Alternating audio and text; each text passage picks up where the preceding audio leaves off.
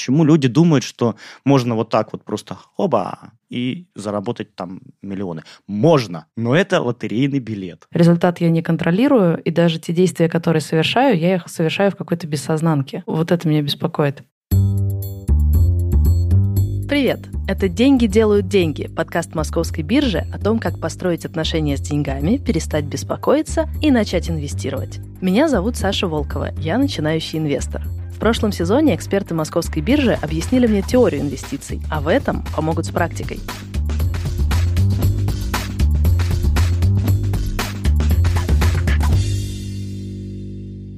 Я буду собирать портфель ценных бумаг, а еще попробую научиться больше зарабатывать, меньше тратить и при этом не испортить себе жизнь. Но не буду прибедняться, дела у меня уже идут очень круто. Я даже созвонилась с другом Мишей, чтобы похвастаться.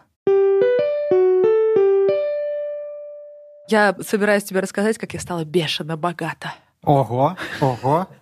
Вот это поворот. Миша такой особенный друг, с ним не стрёмно говорить о деньгах.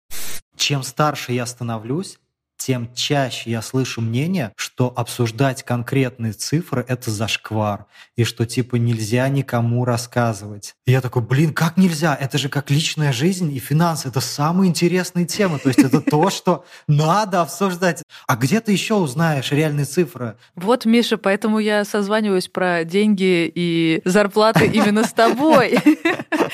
Вся эта история началась с жадности. У меня было 400 тысяч рублей и не было работы. Я захотела делать деньги из денег. Я решила отнести свои накопления на биржу и получать пассивный доход. Но эксперты Мосбиржи меня осадили.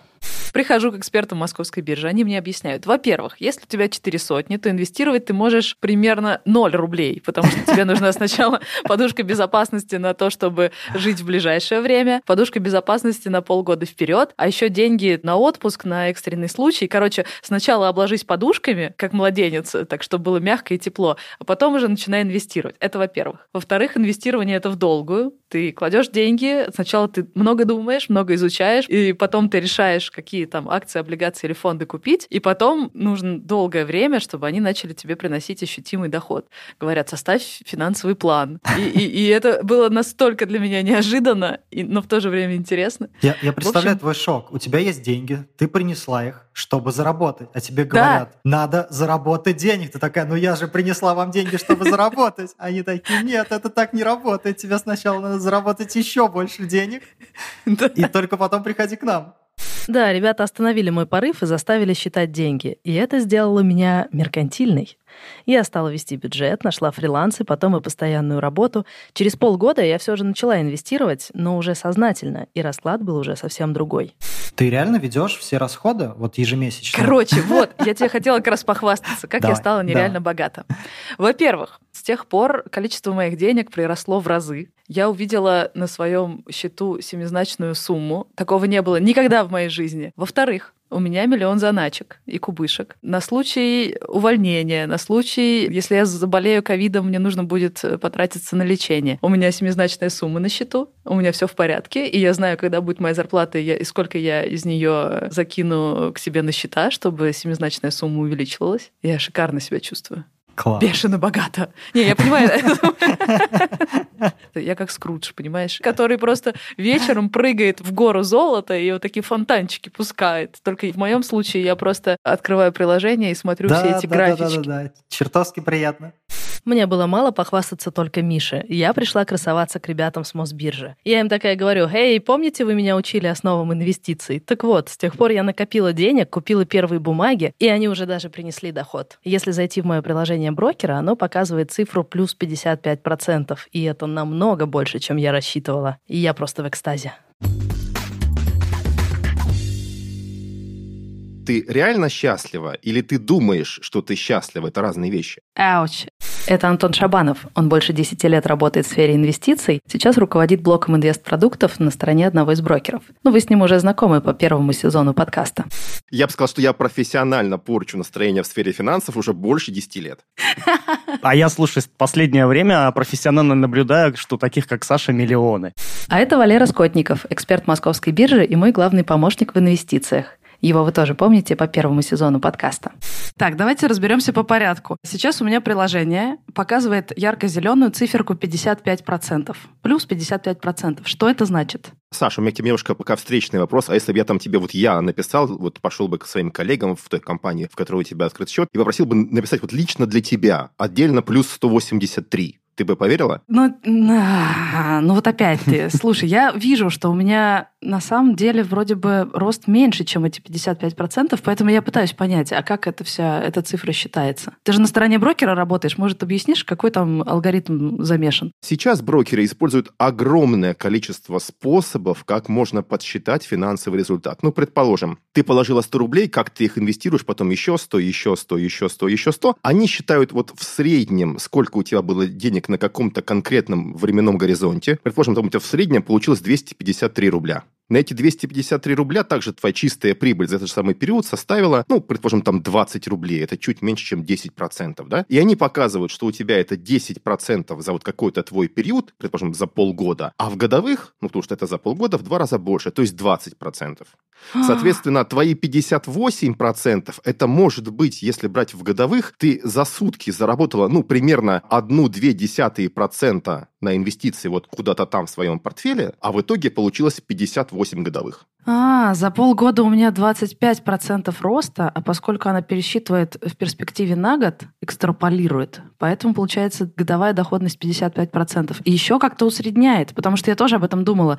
Я же не одним куском деньги принесла на биржу. Я докладывала, докладывала и докладывала. Если бы я в начале года, я не знаю, прям 1 января положила 100 рублей, а в конце года, 31 декабря, получила 110 рублей, тогда все понятно, 10% годовых. А я же докладываю маленькими порциями. И умная приложение каким-то образом высчитывает среднее. Уже даже здесь идет развилка. То есть можно считать среднее. Вот примерно то, что я тебе только что объяснил. Ага. Есть бухгалтерский способ, который называется страшной аббревиатурой FIFO. Если его расшифровывать по-английски, это first in, first out. То есть первый вошел, первый вышел. И считается, что вот на каждые 100 рублей, которые ты принесла, там очень хитрыми длинными формулами, они считают, что вот на эти 100 рублей ты заработал такой-то процент, на следующие 100 рублей такой-то процент. И потом уже вот всю твою доходность усредняют. В зависимости, опять же, от э, того, сколько ты вносила, либо от срока, сколько ты инвестируешь. Там есть огромное количество вариантов, как это все считается. Поэтому совет вообще в глобальном смысле всегда два. Первое, считать, сколько вы реально заработали не просто в процентах, а в рублях. И второе, никогда не забывать о том, что есть какая-то цель, которую изначально вы преследовали. Вот всегда с ее точки зрения смотреть. То есть, если вам важно было проинвестировать, предположим, там 100 рублей и в итоге получить 105 рублей, если вы эти 5 рублей заработали, то, собственно, ваша цель уже достигнута, и какая разница, сколько это будет в процентах годовых. Давай я расскажу еще про один способ, который используют как раз там управляющие компании. Очень похоже на то, как считается в паевых инвестиционных фондах. Можно найти эти формулы в интернете, я сейчас не буду рассказывать подробно, но скажу про методику. Мы берем свой капитал, там, считаем, что он разрезан на кусочки по 1000 рублей первоначальный, и когда мы что-то заводим, то у нас просто количество этих кусочков растет. То есть было изначально там 100 тысяч рублей, разрезаны 100 кусочков, потом еще добавили, добавились еще кусочки. И вот то, что ты зарабатываешь, неважно, на первом куске завода денег, на втором и так далее, и так далее, то есть разрезается также на количество кусочков и увеличивает стоимость каждого кусочка. Изначально у тебя было 1000 рублей это стоило, потом 1050, потом 1075 и так далее, и так далее. И вот тогда уже можно четко понимать вот результат твоего инвестирования. Это тоже, повторюсь, один из способов. Это не то, что прям высечено в граните, но это позволяет прозрачно учитывать. Так,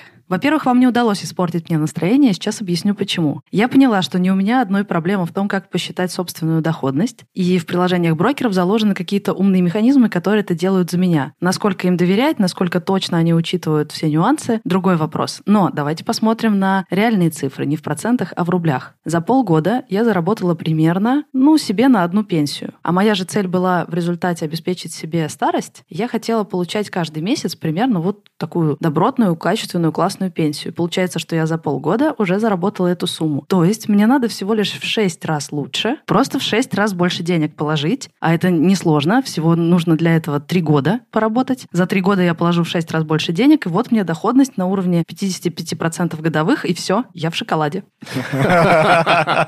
Что за ржач? У нас, у нас такая синхронная просто реакция. Если все было так просто, представляешь, почему тогда тут все вокруг не миллионеры? Вот ты знаешь, именно так и продают рынок, да? Вот ты заметил, заметил в основном. Причем не профессиональные Да. управляющие и Да. не профессионалы рынка. Они, как правило, людей приземляют. Ребята, говорят, смотрите на длинный результат. Ну вот вам хотя бы возьмите индекс там какой-нибудь биржевой. Это как раз вот за там 10, 15, 20 лет вам покажет какую-то среднюю. Потому что сейчас все хорошо, а завтра не очень, да, на рынке. Это первое. Но люди смотрят на какие-то успехи, которые им показывают прежде всего СМИ, я думаю, и все остальное. Первую передачу прошлого сезона начинали с того, что Саша друзья показывали цифры, сколько они на денег на бирже, как они говорят, нарубили. Несколько ребят, кто активно инвестирует, скидывают нам скриншотики типа «Я за прошлую неделю заработал двадцатник, просто нажимая на кнопки, а чем занимались в это время мы?» Но никто не показывал отрицательный результат. Мне вот интересно, мы с Сашей будем записывать, когда год будет неудачный, у Саши будет минус там какой-то, не дай бог, конечно, процентов, но он- они же, безусловно, будут. Конечно. Да, если Конечно. мы смотрим на какую-то там 10-15-летнюю историю. Окей, когда я решаю, насколько успешный я инвестор, я должна понять, сколько процентов годовых сделали мои инвестиции. В этом мне помогает приложение, которое старается, учитывая, что я докладываю разными суммами, то внимаю деньги, то добавляю, старается найти какое-то среднее арифметическое и показать мне более или менее адекватную сумму. А потом эту сумму я должна с чем-то сравнить. С чем, Валер?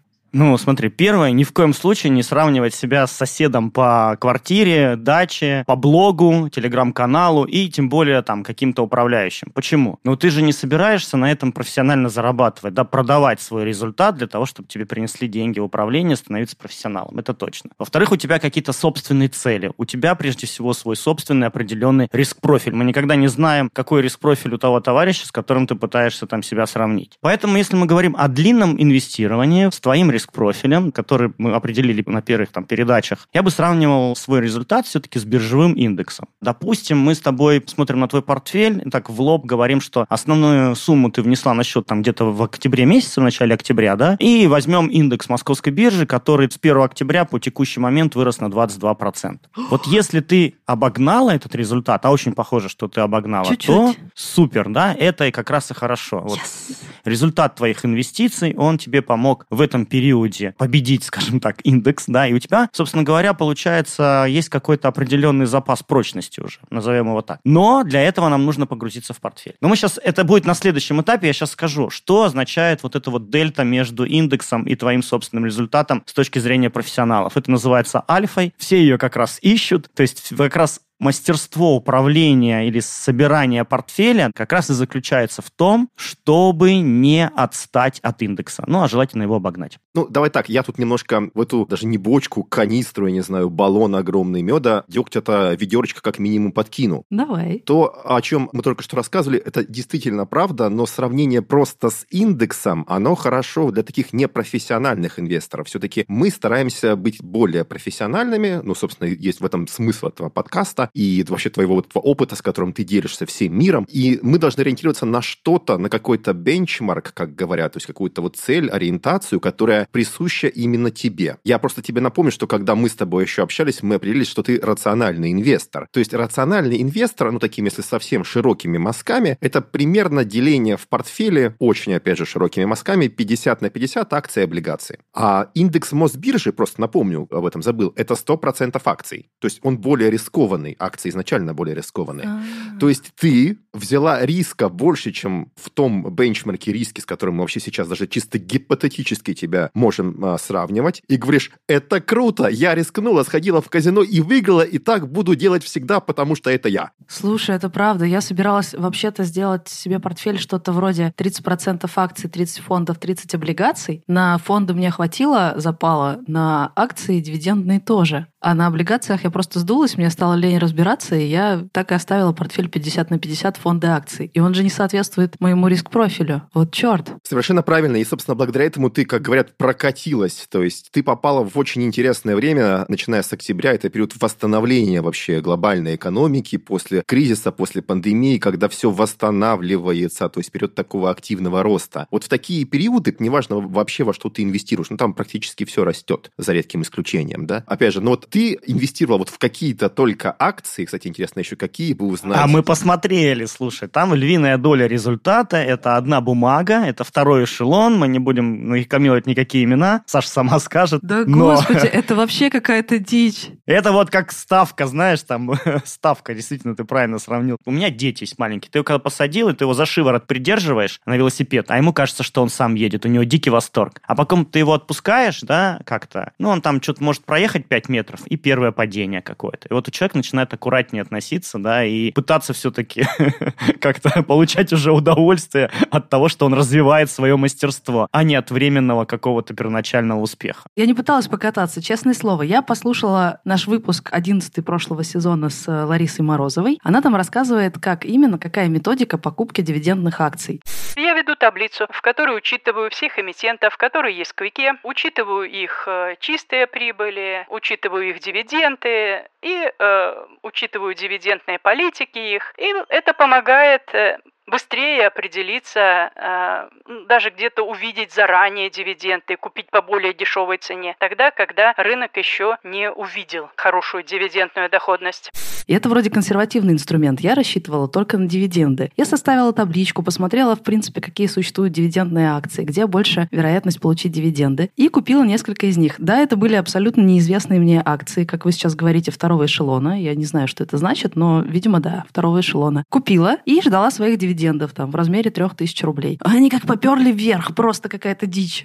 И сейчас я на них катаюсь, как на акциях роста, хотя план был не такой, ребят. Это не то, что я тут любитель рискнуть. Нет, я просто хотела дивиденды в размере 3000 рублей. Окей, мы поняли, что я немного обогнала индекс, потому что я за полгода заработала, кажется, около 26%, получила доходность, а индекс биржи в это время был 22%. Кажется, мне круто повезло. А с чем еще я, в принципе, могу себя сравнивать? С другими инвесторами нельзя, это я уже поняла, потому что у них могут быть другие цели, другие портфели. А с чем еще? Ты должна со своим планом финансовым сравнивать, потому что у тебя там четко расписано, какая у тебя должна быть средняя годовая доходность для того, чтобы ты достигла, там, не знаю, к 60 годам определенной суммы капитала. Хорошо, давайте вспоминать. Так, цель и срок. Я хочу во время пенсии лет в 55, то есть лет через 20 примерно, получать пенсию в размере около 120 тысяч рублей, ну, на те деньги. И для этого мне нужно научиться инвестировать стабильно с доходностью 10%.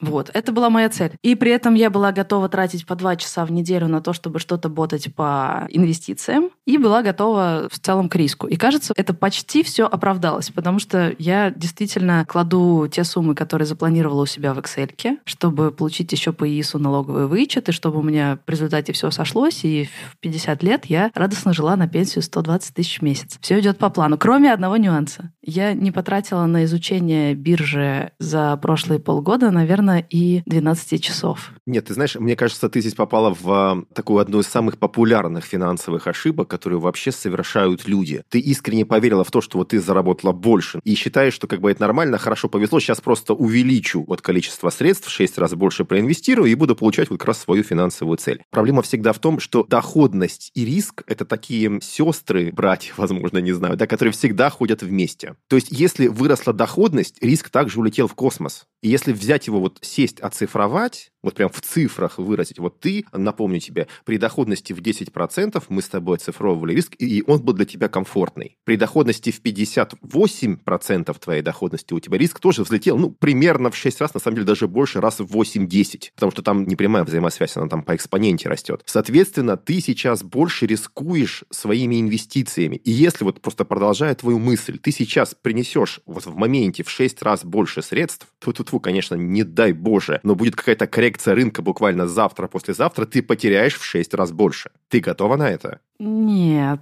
Ну смотри, и действительно, мы же эти 10% считали. Почему? Во-первых, это 10 получилось, потому что действительно там были определенные пропорции менее доходных инструментов, типа облигаций. Да, если полностью брали бы агрессивный портфель, то у тебя бы и цель стояла другая в год. Давай представим, знаешь как, сейчас проще продемонстрировать эту историю. Не на первом году твоих инвестиций. Представь, что сейчас 12 год. У тебя уже большой капитал, огромный капитал накопленный, а ты с тем же профилем риска. И рынок вместо плюс 55 там тебе дает доходность, минус 55. Представляешь, на сколько лет назад ты откатываешься? И вот в этом проблема. Просто когда люди на старте видят шикарный результат, они пытаются его экстраполировать на все ближайшие годы вперед. И получают какой-то феноменальный успех, у них растут крылья за спиной и все остальное. Мне кажется, что лучше все-таки придерживаться определенного плана. Если мы вырвались вперед, это значит, что обязательно будет год, который будет не очень хороший. И результат этого года, он и должен лонг-ран нам нивелировать какие-то проблемы в следующих годах. Ну и в целом, в принципе, полгода это не срок. То есть тебе нужно реально период, когда твой портфель поездит вверх и вниз. И вот тогда ты сравнишь, ты вверх идешь вместе с рынком или ты его опережаешь, а вниз ты падаешь вместе с рынком или ты чуть-чуть лучше падаешь, да, то есть не на,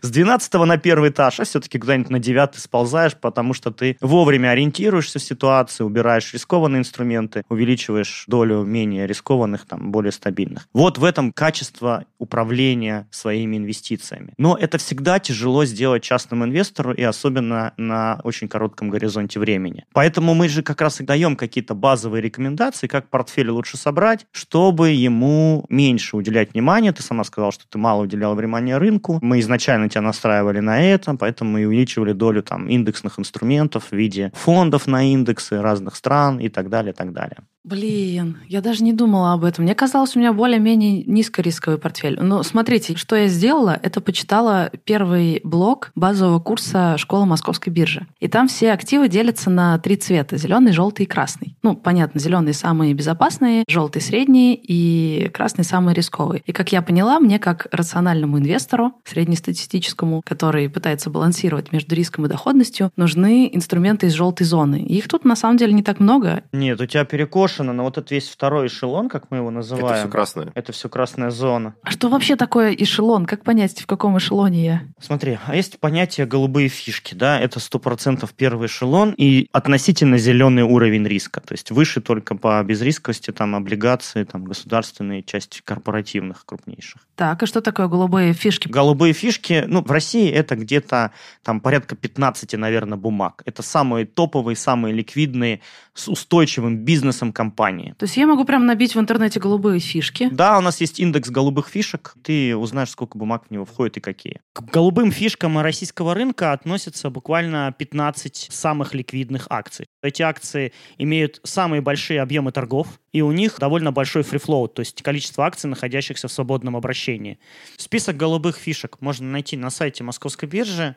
Ссылку мы обязательно положим в описании. То есть, если я покупаю акции, которые голубые фишки, это я нахожусь в более-менее безрисковой зоне, да, где-то рядом да, с облигациями. Да. Также в зеленой зоне находятся, в принципе, акции в индексе Московской биржи. Это называется голубые фишки и первый эшелон. Вторым эшелоном называются бумаги, которые находятся за индексом. Но все-таки в каких-то там первый, второй уровень котировального списка он называется Московской биржи, но это скучно смотреть, но тем не менее это вот... А где его искать-то? Просто я могу набить, да, котировальный список Мосбиржи. На бирже можно набить, да-да. Это компании, которые сдают нам отчетность все вовремя, у нее все она правильная, они безубыточные, то есть биржа специально переносит из одного уровня листинга в другой по вот ряду факторов уже чисто финансовых, по хозяйственной деятельности, по рейтингам там, и так далее компаний. Все, что вообще тоже у нас в котировальном списке, но относится к там, третьему уровню, это там уже относится абсолютно к красной зоне. Это так называемые, ну, на английском еще называют их шитами, да, которые летают вверх и вниз. В общем, так себе бумаги. Но очень запредельный уровень риска у них уже по движению. Это бизнесы, которые могут легко годами показывать убыточный результат и все остальное. И вот эта треть твоего портфеля примерно, которую составляет второй эшелон, она как раз тебя утягивает очень сильно, ну, скажем так, из желтой зоны ближе к оранжевой. Так, ну я нагуглила в первой же строчке список ценных бумаг, допущенных к торгам, котировальный список Мосбиржи, и там прям списочек идет. И мы условно делим все ценные бумаги на три категории. В зеленой зоне облигации и акции первого эшелона, голубые фишки. Ну и, соответственно, фонды на эти инструменты. В следующей желтой зоне акции, облигации второго уровня и фонды на эти инструменты. А на третьем красном, самом опасном уровне облигации, акции третьего уровня и фонды на эти инструменты. И плюс фьючерсы и опционы, которыми пользуются только Оголтелые спекулянты. Оголтелые спекулянты, спасибо. Лудоманы, лудоманы просто. Давайте этих лудоманы. И если я рациональный инвестор, то мне нужно накупить бумаг из желтого сектора и избавиться от бумаг, которые в красном секторе и в зеленом. Так? Нет, это не обязательно. Нам важно понимать цвет твоего портфеля, да, скажем так. Соответствует ли он твоему риск-профилю в целом. И как раз добавление различных инструментов. Вот, знаешь, у тебя, мы тебе всю передачу говорим, не хватает облик. Для чего? Потому чтобы не выбрасывать вот этот свой второй эшелон, от которого ты радуешься, от которого приносит тебе дивиденды, и, возможно, как раз и обеспечит тебе ту самую там альфу, и ты вырвешься вперед и раньше придешь, раньше выйдешь на пенсию, чем yes. нам обещают. Состариться раньше, умереть раньше.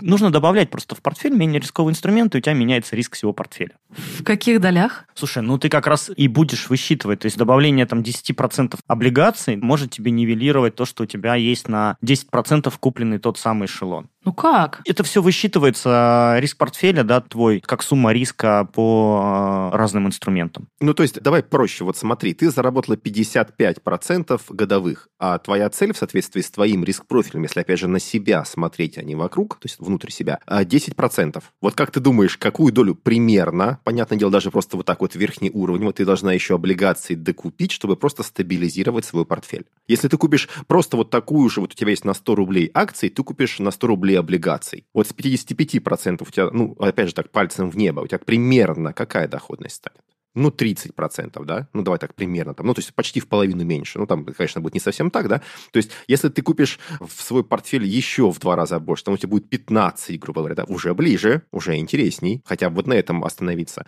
А вообще, я сторонник того, что если действительно тебе не просто какую-то хорошую альфу, как мы говорим, хороший финансовый результат, занудство, вот это все приносит, безусловно, если тебе счастье приносит вот такие инвестиции, и они тебя устраивают, оставь их, потихонечку добавляй в портфель облигаций. И также смотри, как изменяется финансовый результат. Ты меняешься, мир вокруг меняется, твое понимание риска тоже меняется. По большому счету, вот спустя полгода, когда я встречаюсь с человеком, я всегда заново выясняю, какой у него риск-профиль. Потому что отношение человека к жизни изменилось вообще. Ну, мы пережили того, что человечество не переживало уже сотни лет. Пандемию, мы по домам все были закрыты, сидели. Мы не могли не измениться. Поэтому ты могла стать, возможно, более рискованной, потому что, а, надоело мне дома дома сидеть, да. Поэтому комфортность. Пока что ты слишком рискованная даже для среднего показателя по рынку. Вот это плохо. А если ты постепенно просто начнешь себя, ну, в кавычках, устаканивать, то есть немножко делать такой более спокойный, более консервативный портфель при помощи покупки облигаций, либо фондов облигаций, там уже как тебе комфортнее, удобнее, все будет круто. Да, менять долю можно же степ-бай-степ. Знаешь, на Западе есть даже фонды, которые так и называются. Там «Мне до пенсии 19 лет», «Мне до пенсии 12 лет». И в них доля инструментов меняется. То есть на старте можно иметь долю более агрессивную и постепенно агрессивность свою снижать. Потому что, помнишь, я тебе говорил, обидно будет на 12 году твоей истории инвестиций, уже с накопленным хорошим результатом, вдруг запредельно на себя риск взять и поехать куда-нибудь ближе к нижнему этажу. Мы же здесь еще говорим, знаешь, с точки зрения того, что вот эти все полеты, они не только сказываются на конечном финансовом результате, на выполнении твоей цели. Мы действительно, Антон правильно заметил, мы говорим про эмоциональную комфортность. Она же никому не нужна, потому что под воздействием как бы эмоций люди делают глупости. Я вот по-моему, в прошлой передаче рассказывал про историю, когда люди не выдержали и продали свой портфель. Это же, опять же, про эмоции, про то, что они с какими-то вещами ранее никогда не сталкивались. И у нас сейчас миллионы людей, которые также пришли полгода, да не только у нас, они сейчас по всему миру. И полгода эти люди, которые катались там на Тесле, Сбербанке или там Яндексе в прошлом году, да, они еще не испытывают этих эмоций, когда что-то как-то не так идет. Хотя первые звоночки уже были, да, и в этом году очень много таких звоночков, истории меняются, цикличность начинает меняться, вместо IT-сектора начинают расти commodities и все остальное, старые какие-то бизнесы начинают расти, уже меняется какая-то цикличность. Они все в это готовы. Человеческий мозг перестраивается на новую историю, не у каждого прям мгновенно, да, мы все еще верим, ой, ну как же, вот она росла, вот она в прошлом году там выросла, эта история, например, на 70%, я и в этом году, а я только зашел, я сейчас тоже должен, своего там соседа опять по блогу порвать, да, он сидит в нем, и так далее, и так далее. То есть лучше дисциплина а дисциплине помогает вот как это простая финансовая математика, и дисциплина нас избавляет от, э, от этих эмоциональных качелей. Саш, ты там жива? Хотя да, бы в, в эмоциональном смысле. Хотя бы эмоционально жива. Я расстроена, да, потому что вы говорите, что если я счастлива при своих рисках, то все окей, но я, честно говоря, несчастлива при своих рисках, потому что мне казалось, что это низкорисковые инструменты, я их купила, и при этом мне повезло еще и получить высокую доходность.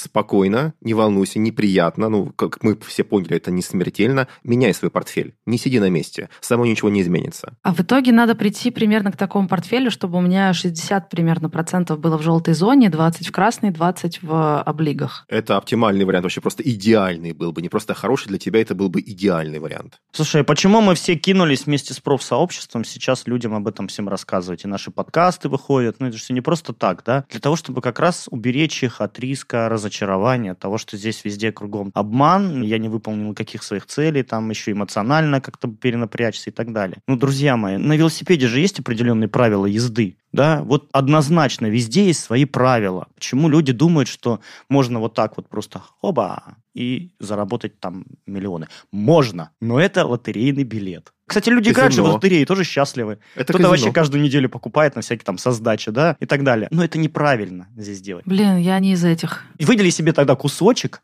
кусочек. Вот, знаешь, как люди же не на всю ЗПХу покупают себе лотерейку, да? А такой пришел, купил полные сумки там это, думает, дай-ка я на 50 рублей куплю себе лотерею. Вдруг что? Он даже не испытывает никаких при этом эмоций, потому что сумма ничтожна. Валер, я не то, что любитель риска, наоборот, я контрол-фрик. Видишь, у меня же по-прежнему доходность, как ты говоришь, рынок вырос на 22%, а я выросла на 26%. По-прежнему все хорошо, но проблема в том, что то, как вы сейчас мне это описали, это, во-первых, случайность. Ну, я же не знала, что те акции, которые я купила, они вырастут. Это не было в моих планах. А еще я хапанула риска, который я не планировала. И у меня сейчас такое ощущение, что в этом вот именно, что нет профессионализма. То есть результат я не контролирую, и даже те действия, которые совершаю, я их совершаю в какой-то бессознанке. Вот это меня беспокоит. Я отлично понимаю, что это может сработать как в плюс, как мне сейчас повезло, так и в минус. Я, например, до сих пор, хотя я гуглила, не поняла, почему те акции, которые у меня дали доходность 70% за три месяца, я так и не поняла, почему они выросли. Представляешь? То есть с моими деньгами что-то произошло, а я понятия не имею, почему. Саш, так вот э, мы об этом и говорим, мы тоже не понимаем, потому что там нет какого-то такого фундаментального фактора роста, как говорят экономисты. Это просто вот опять же повезло. Но я хочу вот немножко тебя как-то, наверное, успокоить, ты сказала, что вот я чувствую себя непрофессионалом.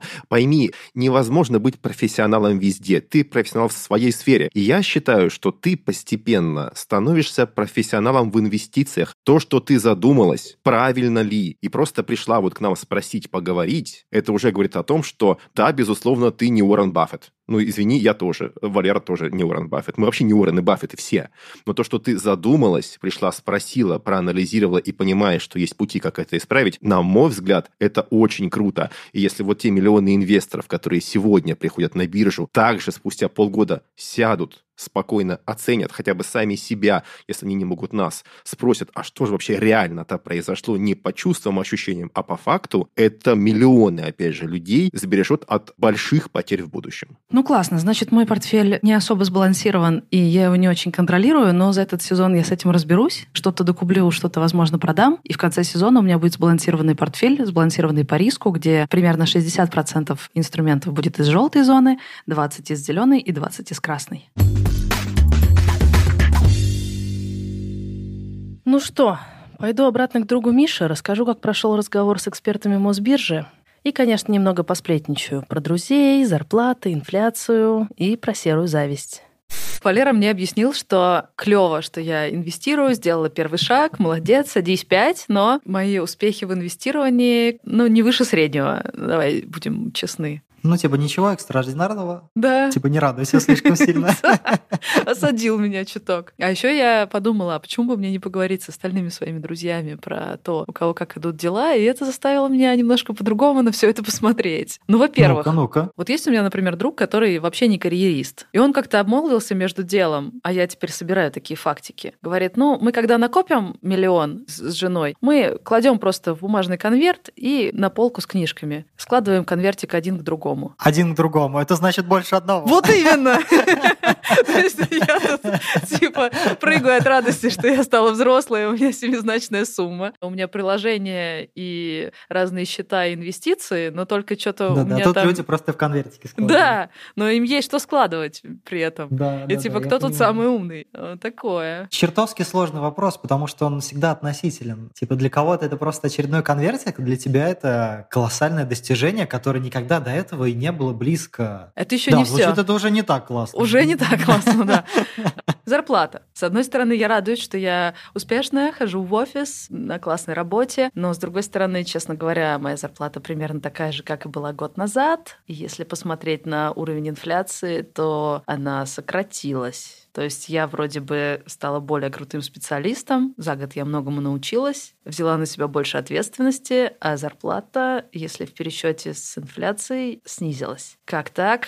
Инфляция неблагодарная вещь, и, конечно, когда ты берешь ее в расчет, то все достижения и все успехи меркнут. Вот именно. Если смотреть еще на то, что мы все получаем, большинство из нас, зарплату в рублях, а у нас тут курс рубля скачет, то она могла и не измениться там спустя 10 лет. И у меня бы даже был такой момент, когда я устраивался на новую работу и общался с э, очередным HR, и рассказывал ему, почему я ухожу из компании. Я объяснял, что очень большой компании есть ограничения на рост сотрудников. Ты типа растешь быстрее, чем тебя может повышать компания. У них есть лимит там на 10-15% повышения в год. Ага. Трен такая, ну вообще-то 10-15% это довольно много. Я такой, come on, у нас 10% инфляция, как это много? Типа я тут буду впахивать каждый год, становиться все более там квалифицированным, крутым специалистом, и по факту буду иметь те же самые деньги, но это же неправильно. Я поняла, что на самом деле последние годы я скорее стагнирую. Ну, то есть у меня зарплата вроде растет, но на самом деле она просто компенсирует инфляцию. Например, у меня была подруга, которая работала на два уровня или на уровень ниже меня. В одной и той же компании работали. И сейчас созваниваемся и, как обычно, делимся у кого что по деньгам, наши эти разговоры о деньгах. И она упоминает, что она сейчас выбирает из нескольких офферов, и все эти офферы выше, чем моя нынешняя зарплата, при том, что еще год назад я была выше уровнем. Мгм. То есть она Мгм. явно быстрее развивается, чем я. И я такая, оуч. Или у меня есть друг, который младше меня лет, наверное, на 10, я не знаю, или на 6. И он тоже между делом упомянул свою зарплату, и она такая же, как у меня. Я думаю, ну, он на 6 лет младше. Он спрашивает меня совета, как Да. ему поступить в каких-то рабочих э, ситуациях или по профессии. И я понимаю, что по отношению к моему уровню он скорее джуниор, но ему не составило труда добыть себе зарплату такую же, как у меня. И я такая, если я такая умная, то почему я такая бедная? Ну и в целом это сильно зависит же от чего сравнивать. Например, я же предпринимательница, и у нас есть э, всякие предпринимательские тусовочки. И вот на одной из такой тусовки я спрашиваю, ой, ребята, а куда сходить просто на часик посидеть, э, позумиться с ребятами? Они говорят, ну вот, есть такое-то кафе, постоянно туда хожу, и завтракаю, обедаю, ужинаю там, и там довольно тихо, советую. И интерьер такой классный. Прихожу, правда, классный интерьер, все супер, отличные блюда. Проблема в том, что за один обед там я оставила денег больше, чем обычно трачу за два дня. Я такая, «А а для вас это нормально? Типа вы там и завтракаете, обедаете и ужинаете? Точно? Клево, что я радуюсь, что у меня 38% доходность за три месяца в инвестициях, но какой-то прок, если я в зарплате теряю с каждым годом. И что-то явно делаю не так. Потому что раньше я никогда всерьез не думала о деньгах, мне это просто не было интересно. Видишь, ну, мне в кайф клевые проекты позапускать, коллажики поклеить и под солнышком погулять. Вот мои ценности. Но тут из-за всей этой истории с деньгами, из-за того, что она стала такой для меня интересной, я включилась в эту игру. Абсолютно, конечно, игра такая, гонки, скрудж Макдак, я не знаю, деньги, деньги, деньги, деньги. Но теперь мне хочется в эту игру выиграть. Ну, потому что, come on, я трачу, Да, я да, трачу я- силы я на эту понял. игру, я хочу в нее выиграть. Бабки, бабки, бабки. Да. И когда мне показалось, что я выиграла, потому что все, семизначная сумма, мне показалось, что Ага. все, типа галочка поставлена. А теперь, оказывается, вообще-то нет. Типа, это была какая-то вообще-то нужна следующая цель. да, это какая-то низкая была планка, это было слишком легко, это еще не выигрыш, нет, это первый тур какой-то, может быть, подготовительный, но вообще-то неплохо бы какую-нибудь планку повыше поставить. Это был первый выпуск второго сезона подкаста «Деньги делают деньги». В выпуске я много раз ссылалась на базовый курс московской биржи. Я и сама его прохожу, он и правда классный. Он называется «Путь инвестора». Ищите его по ссылке в описании или прямо в поисковике набирайте «Московская биржа. Путь инвестора». Скорее всего, найдете. Слушайте нас в Apple подкастах, Google подкастах, Кастбоксе, Яндекс.Музыке, Spotify и других приложениях. И присылайте вопросы нашему телеграм-боту MaexMaexBot. Лучше всего, если это будут аудиосообщения, тогда мы сможем включить их в студии и услышать ваш голос. Делитесь подкастом с друзьями, ставьте оценки, оставляйте отзывы в Apple подкастах и Кастбоксе. Это поможет другим людям узнать о нас и обрести финансовую мудрость. До встречи через две недели. Пока!